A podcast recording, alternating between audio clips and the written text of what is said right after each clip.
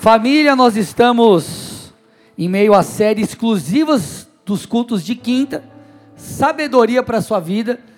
No domingo nós iniciamos recentemente uma série chamada Parábolas, que está demais. Mas quinta-feira a série Sabedoria para a sua vida, que por sinal eu tenho recebido muito feedback bacana para a glória de Deus, pela graça do Senhor Jesus. E no culto passado, ou na quinta passada, eu iniciei uma espécie de minissérie dentro da série, ou uma microsérie dentro dessa série maior. Então, nos próximos cultos, dentro da série Sabedoria para a Sua Vida, eu vou falar sobre como lidar com pessoas, ok? Você vai aprender a como lidar com os outros, como lidar com pessoas difíceis. Não cutuca tua mulher nem teu marido, por favor. Não, irmão, começou a palavra agora. Não faça isso. Você vai aprender a lidar com os outros, mas antes, gente, nós precisamos aprender a lidar conosco, consigo mesmo. Eu falei sobre isso na última quinta, mas eu falei, cara, eu preciso falar mais uma vez, explanar um pouco mais sobre o assunto. Então hoje você vai continuar aprendendo a lidar com o seu próprio eu. Porque vamos lá, gente.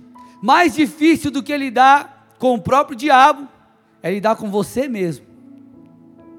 Porque lidar com o diabo, irmão, você tem um aspecto espiritual, você tem o nome de Jesus, você tem armas espirituais.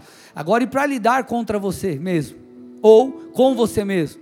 Porque deixa eu te falar uma coisa, vou repetir algo que eu disse na quinta passada. O teu coração não é o seu amigo. Eu vou repetir: seu coração não é seu amigo. A sua mente vai pregar peças em você. Se você, se você não souber lidar com essa cacholinha aqui, ó, se você não souber lidar com o seu coraçãozinho, você vai pro ralo. E se você está aqui é porque você quer aprender. Então, essa é a segunda parte, a parte 2 da mensagem da semana passada. Na quinta passada, aprendendo a lidar conosco, né, consigo mesmo, eu falei sobre três inimigos que nós temos. A comparação, a falta de auto-perdão e o menosprezo. Eu te encorajo a assistir ou a escutar. Você que está no YouTube, já se inscreve aí, depois você vai lá e acompanhe. E hoje eu quero dar continuidade falando sobre um assunto que chamou muito a minha atenção ontem, numa caixinha de perguntas que eu abri no Insta. E eu comecei a perguntar para as pessoas sobre ansiedade, como elas lidavam com ansiedade e tudo mais. E uma pessoa falou algo que foi muito marcante para mim. Ela falou, e isso resume o que é a ansiedade, que é o excesso de futuro. Então vou te ensinar a lidar com o excesso de futuro. Tá bom? Olha para o irmão do seu lado e fala: Você está preparado? Aperte o cinto que vai ser forte. Baixa o teclado um pouquinho para mim. Só para você ter noção, eu fiquei assustado quando eu vi uma estatística, irmão. Talvez você é um cara aí de da estatística, de exato, você gosta de número, então vai para você aí, ó. Segundo a OMS, em 2019, 18,6 milhões de brasileiros, quase 10% da população, convive com transtorno de ansiedade. É o país com maior pessoas com esse quadro no mundo. Mas nós já profetizamos que isso vai cair por terra em nome de Jesus, amém? Amém? Agora, um dentre vários motivos que nós teríamos para falar sobre ansiedade. Um dos motivos pelos quais ela existe é por causa do excesso de futuro. E o excesso de futuro nos prejudica em duas coisas. Primeiro, o excesso de futuro nos impede de construir as promessas de Deus. E o excesso de futuro nos impede de desfrutar daquilo que nós já construímos em Deus. Então eu vou repetir e eu vou explicar depois.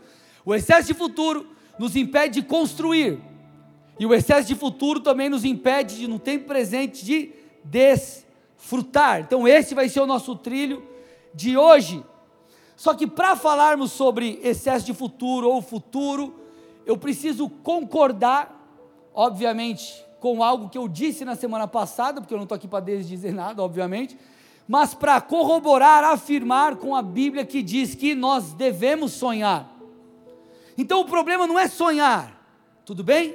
O problema é o excesso de futuro, porque a Bíblia fala a favor do sonho, do projetar, da, da, da visão, do, do, do futuro profético que você crê que Deus tem para você.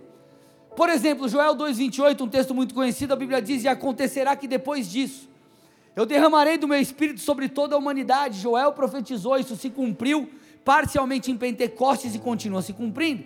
E ele diz: os filhos e as filhas vão profetizar, os velhos vão sonhar e os jovens terão visões. Esse texto mostra a gente que esse direcionamento profético quanto ao futuro, esse visualizar as promessas de Deus no nosso futuro, manter isso vivo em nós, é positivo. Isso é bíblico, ok? Visões, sonhos são uma linguagem profética, uma forma de Deus falar comigo e contigo. Quer um exemplo bíblico? Deus queria falar com José. José se tornou o segundo maior em poder no Egito. Sabe o que Deus fez? Deus deu um sonho para ele, ou dois sonhos para ele. Ele sonhou, ele teve um contato espiritual com Deus. E assim o Senhor faz comigo e contigo. Óbvio, a gente precisa discernir aquilo que está dentro de nós. Não é tudo que a gente tem vontade é de Deus. Pastor, eu acordei com a vontade de trair minha mulher, irmão, isso não é de Deus. Acordei com a vontade de fumar um negócio, irmão, pelo amor de Deus, não siga o seu coração, siga a palavra, amém? Mas muitas das coisas Deus fala conosco através de sonhos, de visões, de desejos que Ele faz ou permite que ecoe dentro de nós com o passar do tempo.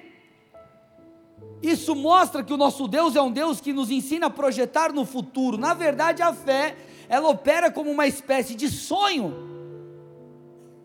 Quando você chega para alguém e fala assim, cara, eu tenho fé que Deus vai fazer.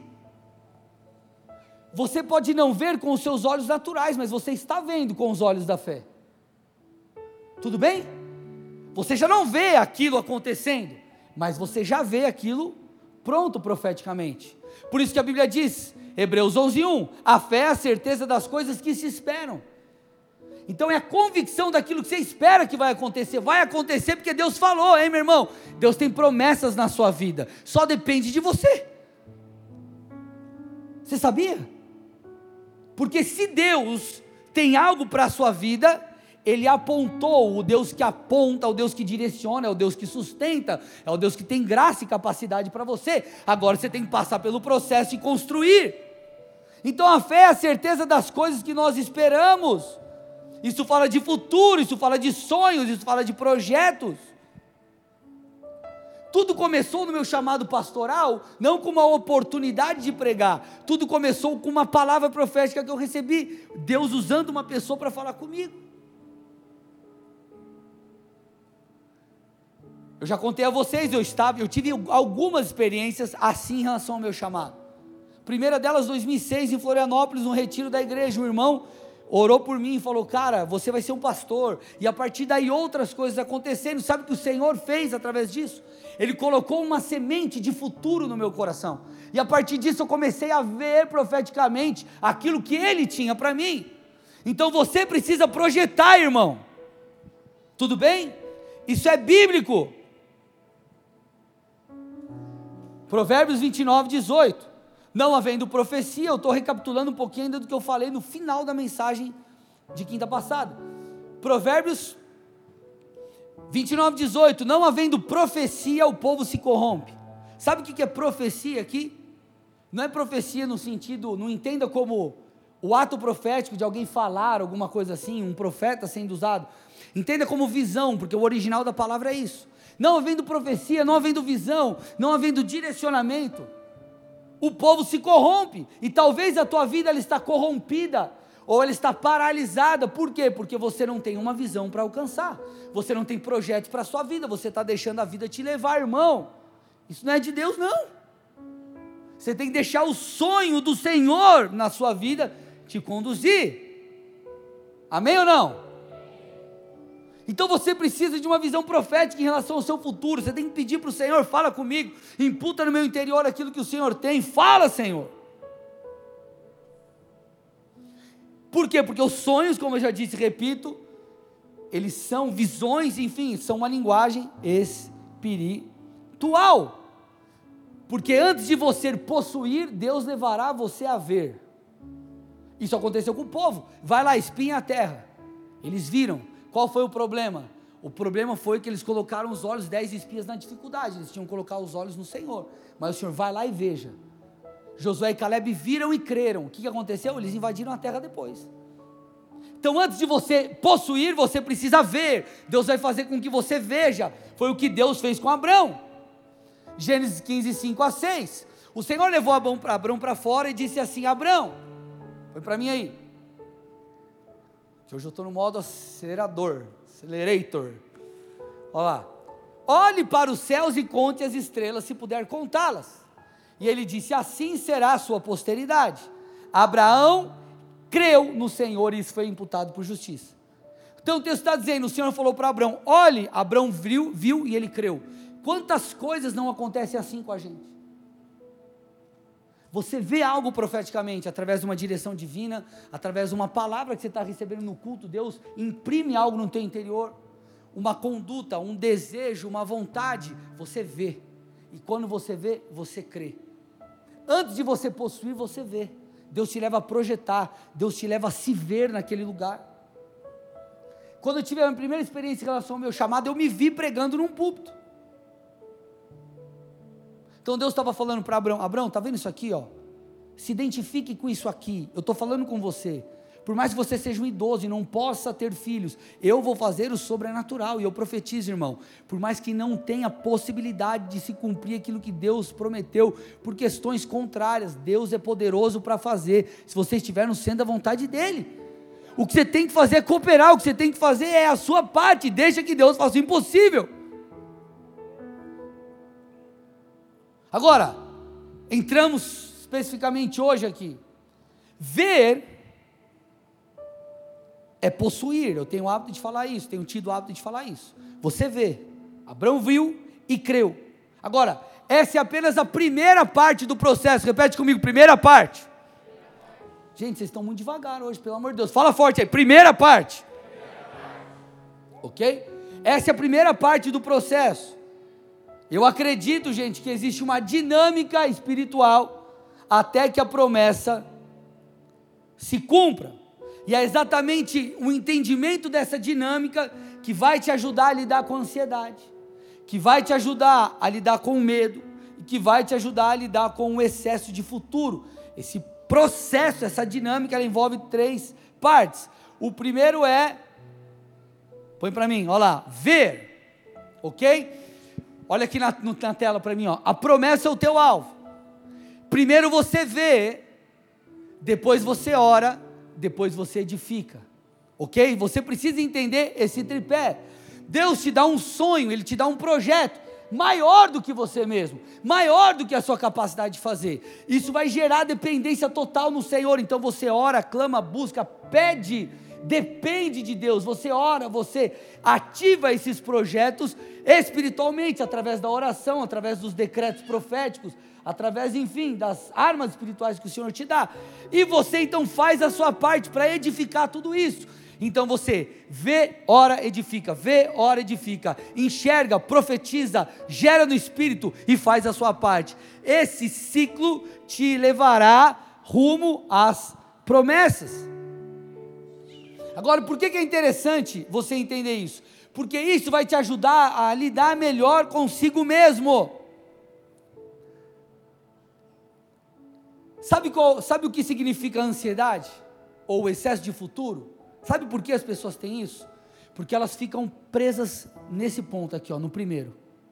Elas só veem o futuro. É um excesso de futuro. Aí o cara tá lá, ele saiu da faculdade, ele eu vou montar, fez, sei lá, um negócio, ah, desenhou um negócio lá para a carreira dele. E ele sonha né, durante a faculdade, começou a faculdade, acabou a faculdade cinco anos depois, e ele não tira do papel, ele não faz nada, ele só fica sonhando. Depois ele já saiu da faculdade, mais cinco anos, daqui a pouco passou 10, 15, 20, e ele se tornou um eterno, ele se torna um frustrado crônico. Por quê? Porque ele só via, ele não orava e ele não edificava. O excesso de futuro vai te fazer mal. Porque Deus te chama para o presente, para você construir. Ver aponta para o futuro.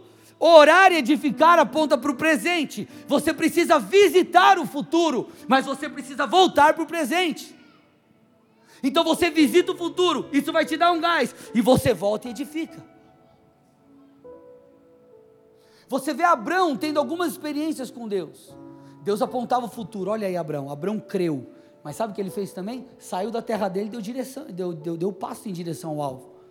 Paulo existiam palavras proféticas sobre o seu futuro, mas Paulo não ficou sentado esperando Deus fazer. Claro, ele entendia os, os tempos e as estações, mas ele edificou, ele orou. Por que, que as pessoas estão ansiosas? Porque elas ficam é, preocupadas com o amanhã, com o amanhã, com o amanhã, com o amanhã, com o amanhã. A Bíblia diz: Ei, basta cada dia o seu próprio mal. Olha para o hoje, irmão, o que você tem que fazer hoje. Acho que Deus está falando com ninguém aqui hoje, hein? Um ali. Quem deu amém aí? Terra. Então, Cris, vamos conversar sobre a palavra aqui?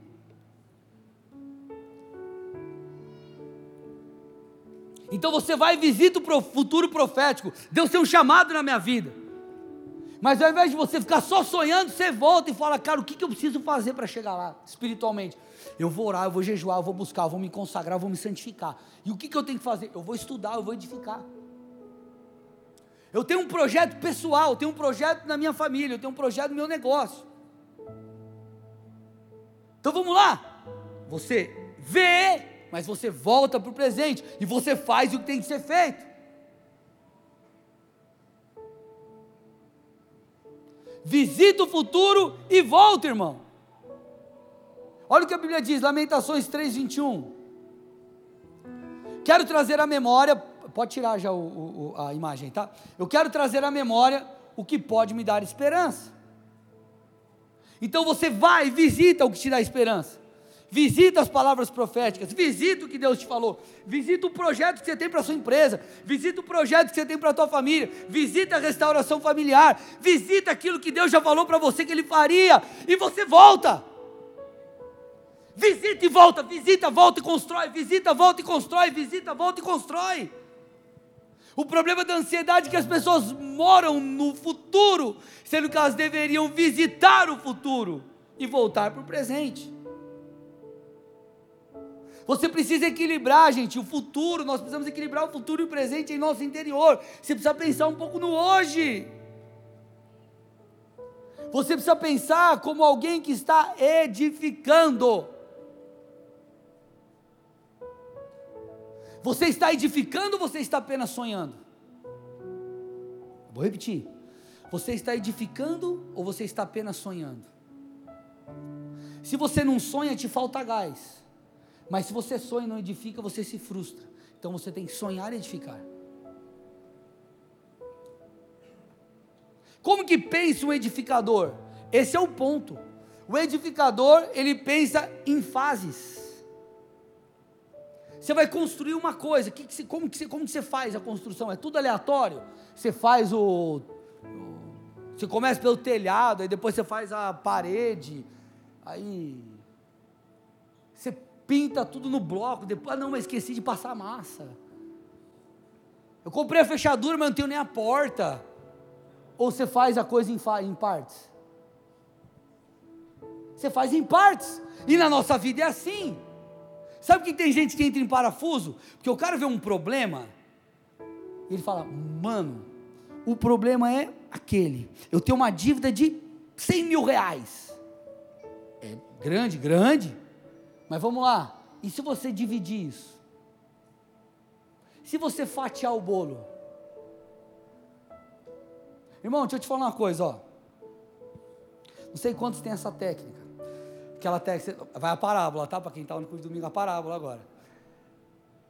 Você está de dieta, mas você gosta de sorvete. Quem é desses assim? Aí você fala, eu vou comer só um? Só um? Pouquinho. Aí você abre o freezer, no horário do almoço você come. Beleza? Aí depois chega de tarde, você. Um pouquinho. Aí depois de noite você mais um pouquinho. Aí de madrugada, mais um pouquinho. Se você botasse tudo no, no, no, no, no ia falar no prato, né? Imagina sorvete no prato é duro, hein? No pote, sei lá, no copo, você talvez se assustasse, você falar, mano, eu não vou comer tudo isso não. Mas porque foi de pouquinho em pouquinho, a coisa foi mais fácil. Brincadeiras à parte, gente, fatia o bolo, irmão. Escute o que eu estou te falando. É mais fácil você olhar e falar, cara, eu emagrecer 20 quilos. Ou é mais fácil você falar assim, ó, em um mês eu tenho que perder 3. O que, que é mais fácil? Perder 3 em um mês. Aí você perdeu 3, você celebra, irmão, aleluia. Depois você perde mais 3. Depois mais 2, daqui a pouco você perdeu 20. Ó, a matemática funcionando, aleluia. Então eu e você precisamos ter uma, uma mentalidade de edificador. Visita o futuro, volta e constrói um passo de cada vez. O que, que a Bíblia diz? Sabe o texto, Eclesiastes 3. Não, não, não, não, não, põe a não, Tira, tira. Isso. Não estraga a minha mensagem. Não, estou brincando. Põe Eclesiastes 3 aí. Olha lá. A gente já leu, ouviu tanto esse texto que não, não processa mais, mas eu quero que você leia, leia com a cabeça, irmão. Olha lá. Ó. Tudo tem o seu tempo determinado. Opa! E há tempo para todo propósito debaixo do céu. Hum. Ele começa. Tempo de nascer e de morrer, plantar e arrancar o que se plantou, matar e curar, derrubar, construir, chorar e rir, prantear, saltar de alegria, espalhar as pedras e juntar pedras, e por aí vai. Sabe qual é o problema? A gente quer juntar pedras quando está na hora de espalhar. Ou você quer espalhar quando está na hora de você juntar. Você precisa entender a fase que você está e cooperar com ela. Não dá para você fazer tudo ao mesmo tempo. Ou você planta ou você colhe. Vocês estão me ouvindo aqui? Sabe qual é o problema, gente? Imagina que coisa mais ridícula. Imagina uma terra, uma terra sem nada para colher, e o cara vai colher. Tem que imaginar o agricultor, ele chega lá, amarradão, nossa, hoje eu vou colher. Chega lá, não tem nada para colher. Aí o cara se frustra, você vai olhar para ele e falar, cara, o que você pensou? Você não plantou nada, como você quer colher? Tem vezes que a gente age desse jeito. Ah, mas meu casamento Pastor, só prova. Irmão, você trata bem tua mulher? Não. Você dá carinho para ela? Não. Você vai na. compra uma joia para ela? Você leva ela para comer no restaurante ou você só leva no shawarma? Aniversário de casamento, é, é, dia dos namorados, vamos comer o shawarma. Se é o que você pode, amém. Agora, se pode em outro lugar, leva a patroa para comer um negócio. Pá, faz moral, irmão. Então, o grande segredo é você entender em qual fase você está. Então, em que fase espiritual você está, por exemplo. Sabe o que acontece? Às vezes o cara está numa fase de restauração e ele está frustrado porque ele não voou. Irmãos, tem que restaurar. Alô? Aí o cara se frustra: Meu Deus, por que, que não chega a hora no meu chamado, irmão? Está na fase de preparação. Olha uma parábola lá. Se você tira o bolo antes ele está prontinho no forno, o que acontece a hora certa? O bolo fica cru. E quando você come aquilo, não tem o mesmo sabor. Tem gente que está cru espiritualmente, mas quer estar tá na vitrine. Quando as pessoas te engolirem, irmão, o gosto não vai ser tão bom quanto poderia. Está me entendendo? Qual fase você está? É a fase de restauração? Restaura. Quando você vai é, é, fazer uma reforma na sua casa, você começa fazendo o quê? Quebrando a parede que precisa, arrumando a parede, a, a tubulação que precisa. Depois, você vai para a fase de acabamento. Tem gente que quer ter o acabamento, mas não tem nem, nem estrutura ainda. Vocês estão aqui, gente? Então, se a tua fase é a fase de restauração, não se martirize. Se você queria viver outra coisa, mas ainda não está vivendo, é o tempo. Sabe por que algumas pessoas elas vivem presas no futuro com ansiedade? Porque elas não entendem quão abençoadores são os processos. Processo não apenas amadurece você, mas o processo é a forma que Deus vai usar os processos para que você chegue lá. Sem processo não tem construção, irmão. Sem processo não tem construção. Jesus passou por processos. Jesus nasceu, ficou ali é, por muitos anos dependente dos seus pais, foi iniciar o seu ministério com 30. Jesus passou por processo e você não quer passar? Agora, você tem que visita o futuro, volta e encara os processos. Pastor, mas é duro, é duro passar pelos processos, é duro reconstruir. Agora, sabe por que muitos não conseguem reconstruir? Porque estes, diferentemente daqueles que estão com os olhos no futuro, esses estão presos no passado. O que aqueles que não querem reconstruir, eles estão presos no passado, mas meu passado foi tão bom. Lá atrás foi assim, lá atrás foi assado, irmão. Remove o entulho, recomeça. Deus tem um tempo novo para você. Você não acredita que Deus pode redimir tempo se for necessário? Você não acredita que Deus pode fazer? Tira os seus olhos do passado, irmão. Passou, já foi. Vão para frente, recomeça, se arrepende, dá o passo, olha para frente. Olha o que Paulo falou esquecendo-me, Filipenses 3, 13 e 14, esquecendo-me das coisas que ficam para trás e avançando para as que estão diante de mim, prossigo para o alvo, para o prêmio da soberana vocação em Cristo Jesus. Paulo está falando assim: eu sei que eu ainda não cheguei lá. Eu sei que eu não sou perfeito, mas eu tiro os meus olhos do passado e coloco no futuro. Então você olha para o seu passado, você pode olhar para o seu passado para duas coisas. Talvez você precise visitar o seu passado para se arrepender, ou talvez você se arrepender e falar: Senhor, eu quero recomeçar uma nova história. Não cria no Senhor, tem coisas que eu preciso me consertar contigo. Ou você tem que visitar o seu passado só para gerar aprendizado. Deus lá atrás foi assim, agora eu vou olhar para frente. Enquanto alguns estão presos no futuro e essa ansiedade faz com que o cara viva num, turbilhão de emoções e frustrações, quem está no passado não tem força. Mas Deus quer tirar essas algemas de você nessa noite, amém? Em nome de Jesus. Para que você olhe para frente e dê os passos. E dê os passos. Nós precisamos entender, gente, a dinâmica das fases. Põe agora para mim. Olha isso aqui, é muito simples, mas eu preciso que você entenda. O teu objetivo é, é ali o degrau de número 4. Para você sair do 1 e chegar no 4, você precisa passar pelo 2. Olha que revelação, irmão. Olha que bênção. Você está no 1, você tem que chegar no 4. Para você sair do 1 e chegar no 4, você tem que primeiro ir para o 2. Olha que bênção. Depois você tem que ir para o 3. Para você chegar no 4, vamos lá, o cara começa a empresa, ele está no 1. O olho, os olhos dele tá lá no 4, ele está pensando no, no, lucro da empresa. Irmão, você nem abriu o CNPJ. Eu tenho uma promessa, eu vou ser é, usado pelo Senhor. Legal, quatro, mas você nem está congregando, número um. Vocês estão entendendo? E qual que é o problema? O problema é que a gente coloca tantos olhos no 4, esquece do 1, um, do 2 e do 3, que a gente começa a culpar todos que estão no meio desse caminho aqui. Ó. Começa no 1, um, irmão. Vai para o 2. Fatia o bolo, varão.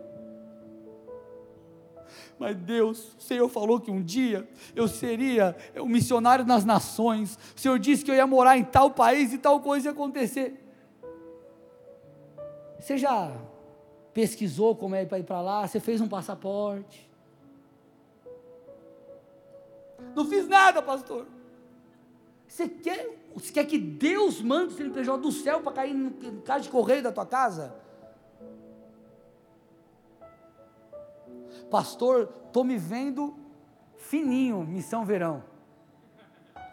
Tirei até uma foto naquele aplicativo, André, que ficou os quadradinhos, botei six packs seis quadradinhos aqui, cara, ficou top. Botei até um. Fiquei meio bronzeado, botei uma tatu assim, um tubarão aqui, shark, cara, aqui do lado. Top, cara. Uau! O que, que você fez na segunda-feira? Aí não dá. Comi traquinas, irmão.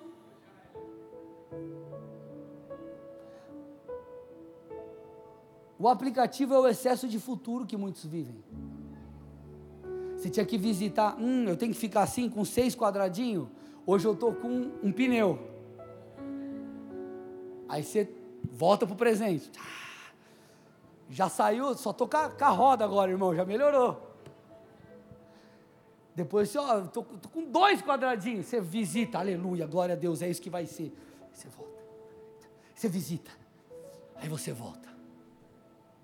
Tem gente que não quer encarar os fatos, você sabe o que ele faz? Ele fica aqui, ó, só aqui. E ele fica alimentando a alma dele, alimentando a alma dele, alimentando a alma dele, mas não sai do lugar. Não, eu vou lá, eu escuto o áudio do profeta que falou não sei o que para mim, escuta 500 vezes. Tudo bem, glória a Deus, faz parte. É muito bênção. Mas o que, que você faz depois que o áudio acaba?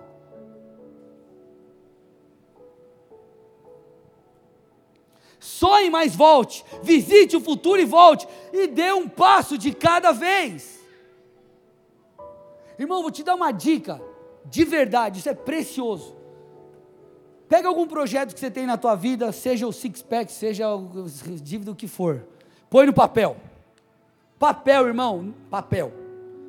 De preferência, de preferência papel mesmo, papel, não celular, de preferência, tá? É que eu não sei você, mas eu sou daqueles que para eu pensar, você tem um papel na mão.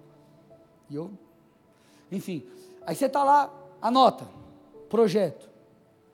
Projeto aqui, ó, met, é, é, alvo, ou melhor, projeto. Coloca como que é o mundo perfeito. E começa a dividir isso aqui em etapas. Começa a dividir em etapas. Você vai perceber isso aqui, ó. Se você tentar pular do 1 para o 4 é difícil, mas se você for para o 2, para o 3, a coisa vai caminhando. Meu Deus, estou ficando doido, eu tenho que arrumar a sala, a cozinha, banheiro, e a calçada, e a sacada, e a garagem. Ah! Começa. Por onde? Por algum lugar. Comece por algum lugar. Sabe por quê? Seu resultado, ou melhor, o seu futuro, ele não será apenas resultado do seu destino profético, mas também do que você está disposto a construir diariamente. Eu vou repetir. O seu futuro não será apenas resultado do seu destino profético, entenda por isso, dos seus sonhos, daquilo que você projeta, mas daquilo que você está disposto a construir diariamente. Então, como que você lida consigo mesmo? Como você lida com ansiedade? Como você lida com excesso de futuro? Olhando no presente. Pastor, mas meu Deus do céu, a criança é um bebê, acabou de nascer, e se chorar a madrugada inteira? Pastor, mas e se a criança chorar por seis meses direto sem parar? Pastor, e se for um ano, irmão, você vai morrer antes de dar tempo dela chorar. Viva o presente, dá um Dramin. Estou brincando. Tô brincando. Brincadeira, brincadeira. Corta a produção.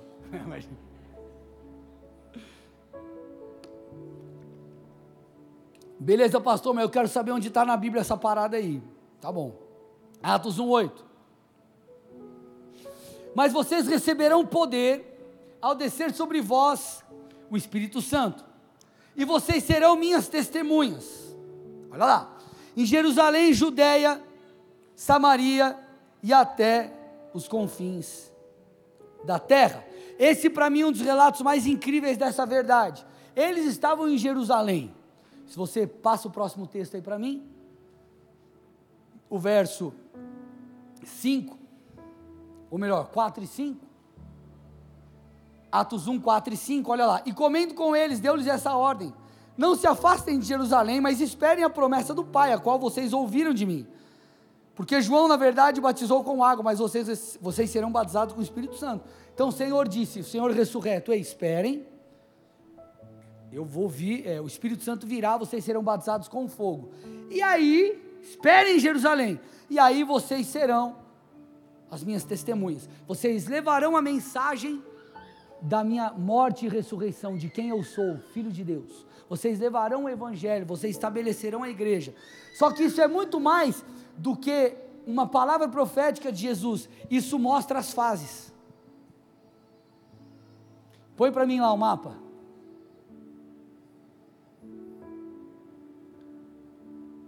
O mapa. Eles estavam no ponto azul. Vocês estão vendo uma seta azul embaixo? Jerusalém. Aí o que, que o texto está falando? Aqui, ó. Deixa, deixa o mapa aí, ó. Jerusalém, Judéia, Samaria e confins da terra. Jerusalém, olha o vermelho ali. Judéia, olha ali. Samaria e aí confins da terra.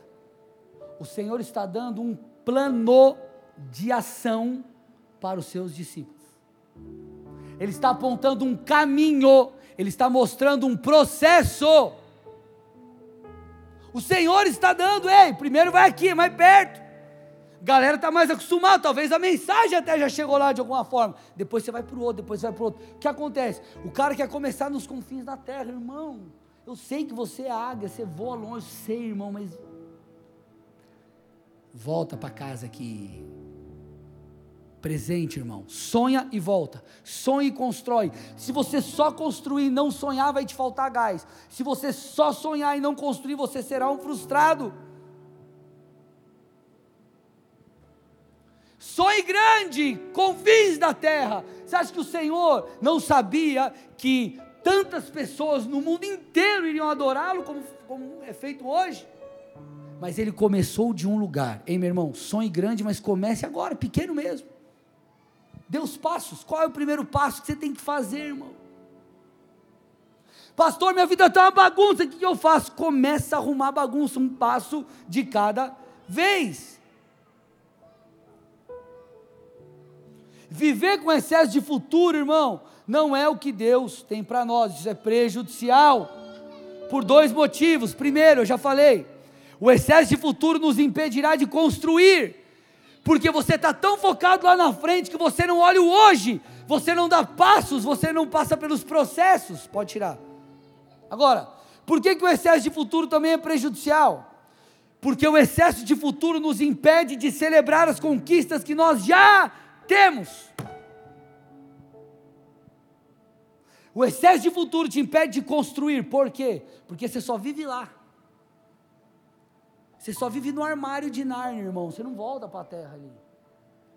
Volta. E segundo motivo, porque nós não somos gratos, porque nós não percebemos aquilo que nós já edificamos. O processo, além dele ser, me escute, além do processo ser uma a, a, a maneira pela qual as coisas são estabelecidas, o processo ele é o que mostra a ponta que você se desenvolveu. Meu sonho é estar no 100, mas eu estou no 20. Glória a Deus, você não está mais no 10. Palmas! O que você tem que fazer agora para ir para o 30? O que você precisa ajustar que não deu certo nessa primeira trajetória? Deu passo. Irmão, deixa eu te falar uma coisa aqui, ó. Aprenda a desfrutar das vitórias que Deus já te deu. Escute. Escute, eu disse na ministração anterior. A comparação, por vezes, ela é injusta. Por quê? Porque imagina você que iniciou um negócio, pastor, eu acabei de montar aí um negócio de doce, uma doceria, tal, enfim, faço bolo, essas coisas, e você é, se inspira na empresa X top, glória a Deus, você tem que se inspirar. Essa é uma comparação, entre aspas, boa. Agora, se você começar a olhar e se comparar, puxa, por que, que eu não vendo como ela? Puxa, por que, que isso, por que, que aquilo? Cara, ela está 10 anos no mercado, você começou agora. Você tem que se inspirar e progredir. O que, que ela faz que eu posso fazer? O que, que eu posso fazer de diferente para me destacar? Agora, quando nós falamos de construção, irmão, existe algo chamado tempo, existe algo chamado processo.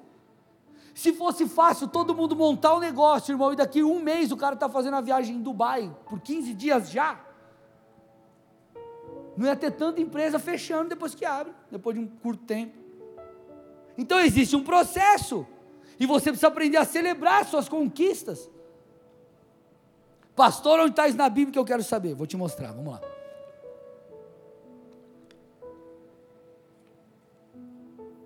Quando Deus chama Moisés, Olha o que ele fala para Moisés, Êxodo 3, 7, 8. Êxodo 3, 7 e 8. Então o Senhor continuou: Certamente ouvi a aflição do meu povo que está no Egito e ouvi o seu clamor por causa dos seus feitores. Conheço o sofrimento do meu povo, por isso desci a fim de livrá-los das mãos dos egípcios e para fazê-los sair daquela terra e levá-lo para uma terra boa, ampla, que mana leite e mel. Olha lá, o plano de Deus para o povo dele envolvia duas partes. A primeira, eu tiro o povo do Egito. A segunda, eu levo para a terra prometida. Quantas partes, gente? Duas. Eu tiro e eu conecto. Eu tiro e eu coloco na terra. Deus levanta então Moisés, essa é uma conversa de Deus com Moisés, tem todo aquele lance que Moisés vai até o faraó, tal, tal, tal, as pragas e tudo mais, e o povo é liberto do Egito. O povo é liberto do Egito. Atravessa o mar e todas aquelas coisas. Eles ainda não tomaram a terra, eles estão na fase 1. Ok, gente? Qual fase? 1 saíram do Egito. Sabe que você vê em Êxodo 15? Abre Êxodo 15, eu não vou colocar na tela não, abre você no teu celular, abre, abre aí. Tarefinha, abre aí, Êxodo 15, vamos lá. Pega a tua Bíblia, abre aí, Êxodo 15. Eu quero que alguém me fale o tópico que está aí. Êxodo 15, quero que você me fale o tópico que está aí no, na tua Bíblia. Opa, o quê? O cântico de Moisés. Dá uma bisoiada aí nos versículos. Moisés está celebrando a fase 1. Sabe por que talvez você está sucumbindo com excesso de futuro? Porque você não consegue olhar e já perceber o que Deus fez na sua vida. Você não consegue olhar e falar: Uau, cara, olha o que Deus fez. O Senhor já fez grandes coisas. E aí nós nos tornamos ingratos porque nós queremos viver o 100. Você já viveu o 20, dá glória a Deus e continua construindo, irmão. Celebre, se alegre. Isso vai servir de encorajamento para você. Eu sei, às vezes, tipo, às vezes você é uma gana muito grande em você, é um anseio. Deus vai fazer grandes coisas e Deus vai, mas quem disse que o que ele já não fez não é grande? O que ele já fez é grande, irmão. Ele tem coisas maiores, mas ele já fez coisas grandiosas e você precisa se alegrar. Vamos lá, teu filho, quem aqui é pai? O filho vai lá e, por exemplo, Faz um, faz uma, o Andrezinho quando era pequenininho. Botei, tava na banheira, daqui a pouco o piau. Mangueirinha. Se você pega pro teu filho hoje, tem 15 anos e mora em casa, e ele urina no chão, para falar do jeito polido, o que, que, você vai fazer com ele? Vai limpar com a boca, piá! E o pequenininho você fala o quê? Que bonitinho! Você fazia na fralda, agora você fez no chão. Porque é criança, irmão, você está celebrando. Aí teu filho vai lá, só mamava, aí começou a comer com a colherzinha, ele come e fica parecendo coringa com aquela boca. Tudo sujo, cara. Tem que dar banho no piada porque ele deu duas garfadas. Que lindo! Você está celebrando a conquista. Agora com você, ao invés de te olhar e falar, como Deus foi bom, era para eu estar tá morto.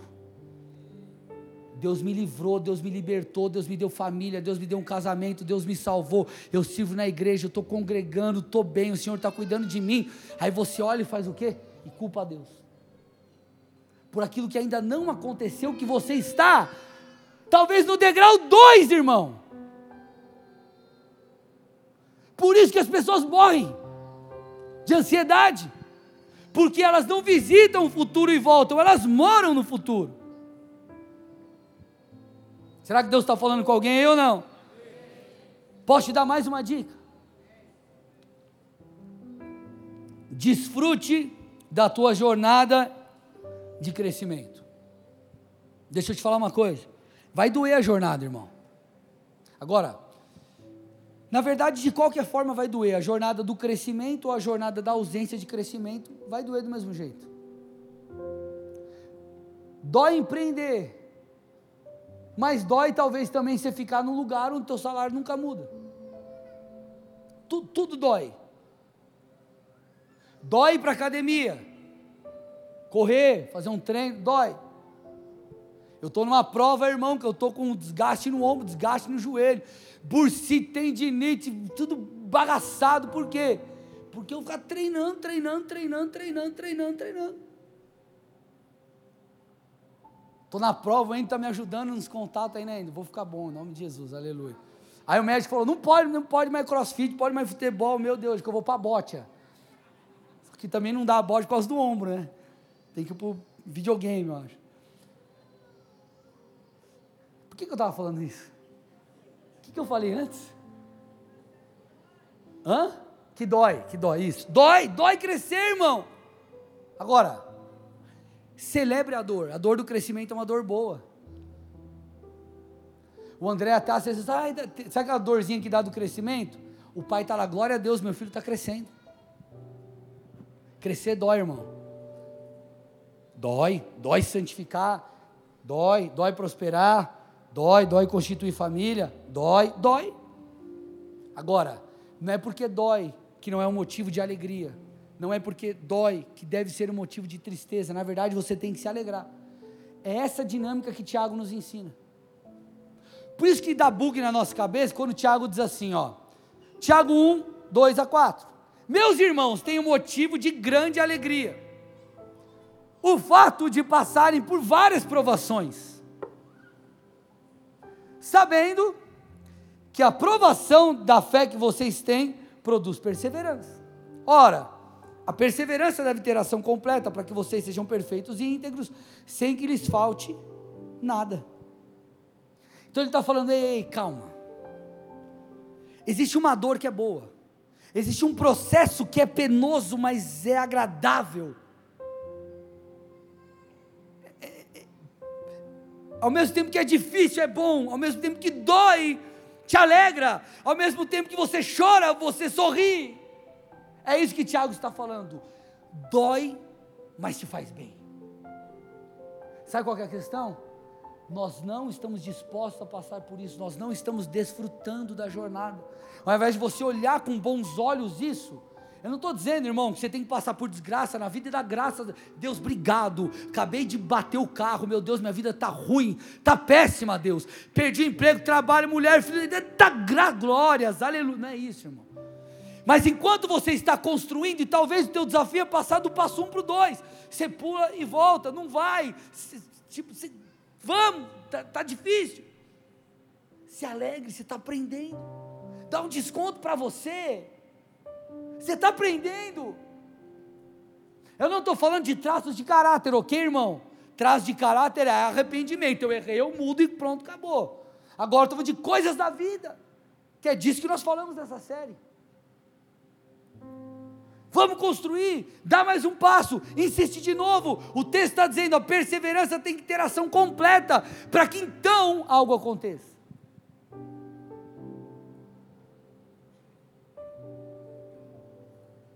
Se alegre, meu irmão, Deus está construindo algo na sua vida.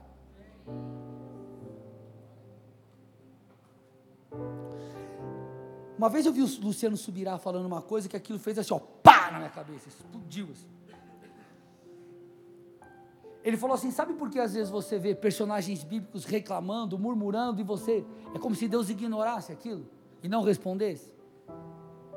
Ele falou: é porque Deus não dá moral para o problema. Deus já sabe qual é o destino profético que Ele tem para você. E Ele está tentando te falar, filho, tira os olhos disso, coloca os seus olhos em mim.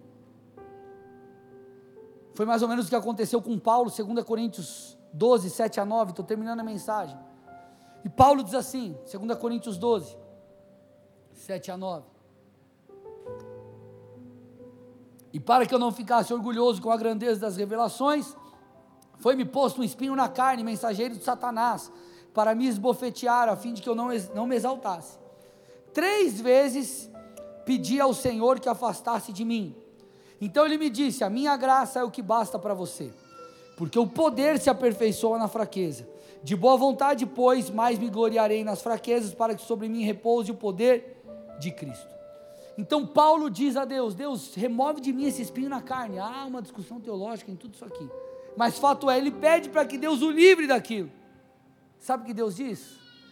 Paulo, a minha graça basta para você meu poder se aperfeiçoe na sua fraqueza. Só continua, Paulo, você está construindo algo. eu estou fazendo algo na sua vida. Paulo continua. Paulo pediu conforto, sabe o que Deus deu? Força. Deus me livra disso. Talvez Deus vai te falar: Eu estou te dando força para enfrentar isso. Eu vou repetir. Deus me livra disso. E o Senhor está te falando: Eu não vou te livrar, estou te dando força para enfrentar isso. O que, que Jesus pediu na, no Getsemane? Pai, se possível, afasta de mim esse cálice. Ou, se possível, não me leva para a cruz. Mas ele já se ligou, ele entendeu, ele estava obviamente desabafando ali, mas ele falou: Não, contudo que seja feita a tua vontade e não a minha. O Senhor vai me dar força para enfrentar a cruz. Por isso que o Senhor diz: Se você quer me seguir, negue-se a si mesmo, tome a sua cruz e venha após mim. Venha após mim. Dê o passo. Construa. Lucas 22, estou terminando, gente. Lucas 22, 31 a 32. Isso é muito parecido com o que nós vemos acontecendo na vida de Pedro. Lucas 22, 31 e 32. Simão, Simão. Olha o que Jesus falou para Pedro. Eis que Satanás pediu para peneirar vocês como trigo. Deixa aí, deixa aí. Volta, volta, volta 31. O Senhor chega para Pedro e fala assim: Pedrão, seguinte, ó. Satanás chegou e pediu para peneirar vocês como trigo, irmão, para passar na prova aí, ó. O que, que você imagina que Deus iria falar? Pedro poderia dizer: Ah, Senhor, claro, o Senhor foi lá e deu um pá, um chute no cão e resolveu o problema e livrou nós dessa peneira aí, né? Olha o que Jesus disse, 32. Eu, porém, orei por você, para que a sua fé não desfaleça. E quando você voltar para mim, Pedro, fortaleça os seus irmãos.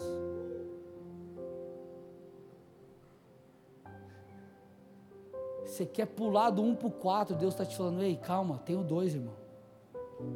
Tenho três. Deu passo. Deu passo. O Senhor está dizendo, ei, sou eu quem te faço forte. Isso vai cooperar para você. Só qual que é o problema? Ou nós vivemos preso no futuro, e não agimos no presente, ou nós não temos a capacidade de olhar para aquilo que Deus já nos deu e nos alegrar. Eu não estou falando, irmão, que você tem que se contentar, ou melhor, parar a tua vida por aquilo que você já conquistou. Não, agora está tudo bom, não vou mais construir. Não é isso. Mas o que eu estou dizendo é para você parar, respirar e observar aquilo que você tem.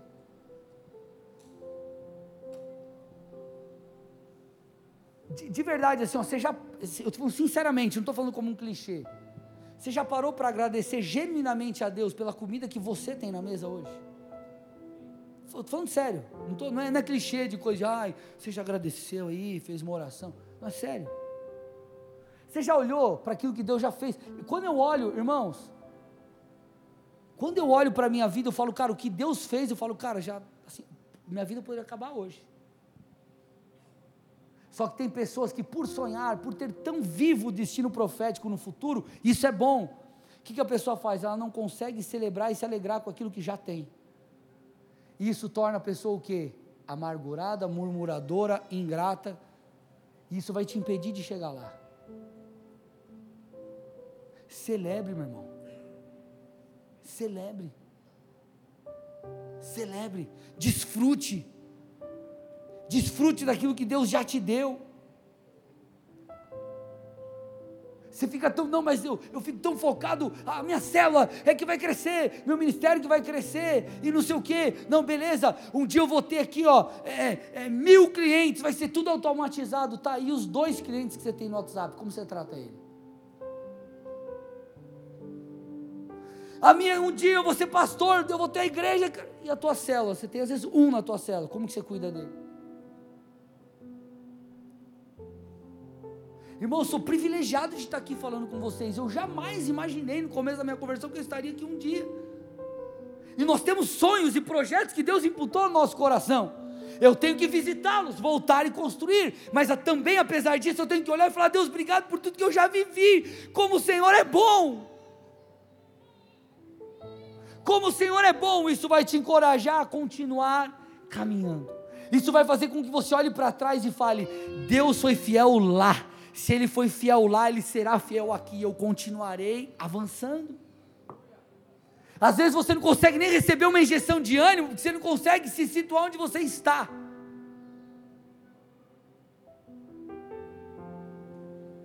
Porque você não consegue parar e avaliar tudo que Deus já fez.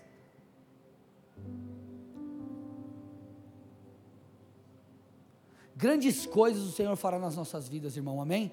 Eu tenho profetizado, 2023 vai ser o melhor ano da nossa vida. Eu tenho, eu não tenho só profetizado, eu tenho crido nisso. Eu tenho colocado isso no meu interior. Deus vai fazer algo extraordinário no nosso meio. Agora, não adianta você ficar falando isso como um clichê ou uma frase de efeito, tatuar, botar na parede, adesivo.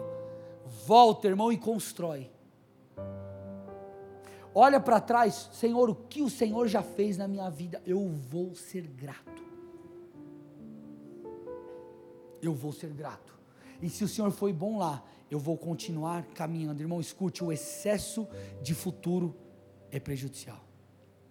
Você olha para o futuro, recebe o gás, volta para o presente e constrói. Talvez tenha que voltar no teu passado, lembrar de coisas que Deus fez e falar: Senhor, muito obrigado porque isso serviu de gás. Quando tudo era tão pequenininho, o Senhor já fez algo incrível. Então volta para o presente. Você visita por causa do presente, porque é no presente que você constrói. Então, irmão, vamos lá. Deus não vai fazer por você o que você precisa fazer. Arregaça as mangas. Não tem como você ficar esperando viver algo diferente, fazendo a mesma coisa. Eu quero mudar minha vida espiritual. Vai orar e vai jejuar como você nunca fez. Eu quero mudar meu negócio. Faz diferente, irmão. Se necessário for, reconstrói. Se necessário for, recomeça. Visita o futuro, ciência de gás e volta. Constrói, reconstrói. Vai e volta e recebe força no Senhor. Aqueles que esperam no Senhor renovam suas forças. Por quê? Porque eles voam como águia. Eles estão em cima, irmão. Em cima das tempestades, acima das circunstâncias. Eu olho com o olhar do alto. E o olhar do alto faz o quê? O olhar do alto te dá destino. O olhar do alto te dá autoridade sobre as circunstâncias. Então você caminha, então você avança, então você voa.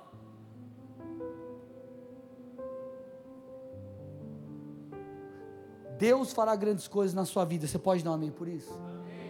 Bora. Vamos construir, amém? Feche seus olhos, curve sua cabeça em nome de Jesus.